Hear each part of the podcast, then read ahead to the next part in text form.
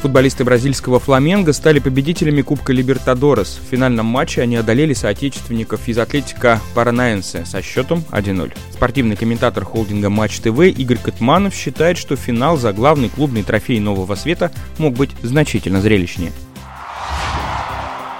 третий подряд а, чисто бразильский финал, с одной стороны, но с другой стороны финальные матчи в последнее время не самые зрелищные получаются, если вспомнить скучнейший финал Палмейра Сантос а, на Маракане в Рио-де-Жанейро, да, когда, когда играли. Ну и вот этот на Монументале тоже получился, наверное, не а, выдающимся в плане содержания игры, поэтому, наверное, с одной стороны, да, это витрина бразильского футбола, это показатель того, что бразильский клубный чемпионат на сегодняшний день, а, конечно же, сильнейший в Южной Америке, но э, с другой стороны, тот же Фламенго может играть ярче.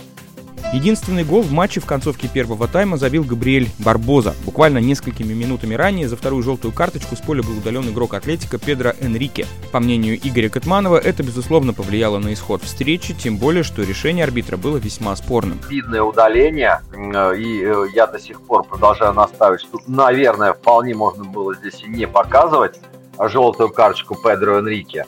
Ну и, э, кстати, по поводу удаления, не оно решило исход игры, с одной стороны, но с другой, команда э, Луиса Филиппа Скалария, у нее был э, свой четкий план на эту игру. У нее даже были моменты в начале первого тайма, там у того же Витиню, который бил, правда, не попал в ворота. Ну, в общем, да, это, конечно же, повлияло. Нынешний победитель Фламенго выиграл Кубок Либертадорес в третий раз в истории. Ранее команда из Рио-де-Жанейро брала титул в 89 и 2019 годах.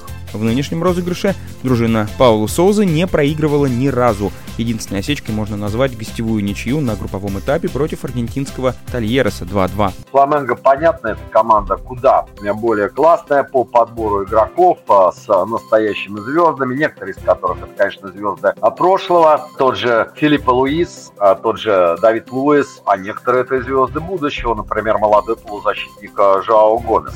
Избитая фраза о том, что только из футболистов, играющих в чемпионате Бразилии, можно сколотить пару сборных, способных выиграть чемпионат мира, сегодня вряд ли актуальна. Костяк национальной команды этой страны составляют все же игроки из сильнейших европейских чемпионатов, считает эксперт. А что касается тех, кто может попасть в сборную, ну, возможно, да, Эвертон Рибейро, Педро, Габриэл Барбоза, расширенная заявка, да. Но, с другой стороны, традиционно в последние годы, в 21 веке даже, так скажем, сборная Бразилии это по большей части на 90%, конечно же, игроки из европейских э, чемпионатов, поэтому я не думаю, что а, кто-то из игроков э, того же Фламенго попадет в сборную, ну а тем более будет там решать. Напомню, своим экспертным мнением в финале главного клубного турнира Южной Америки Кубка Либертадорес поделился спортивный комментатор холдинга «Матч» Игорь Катманов.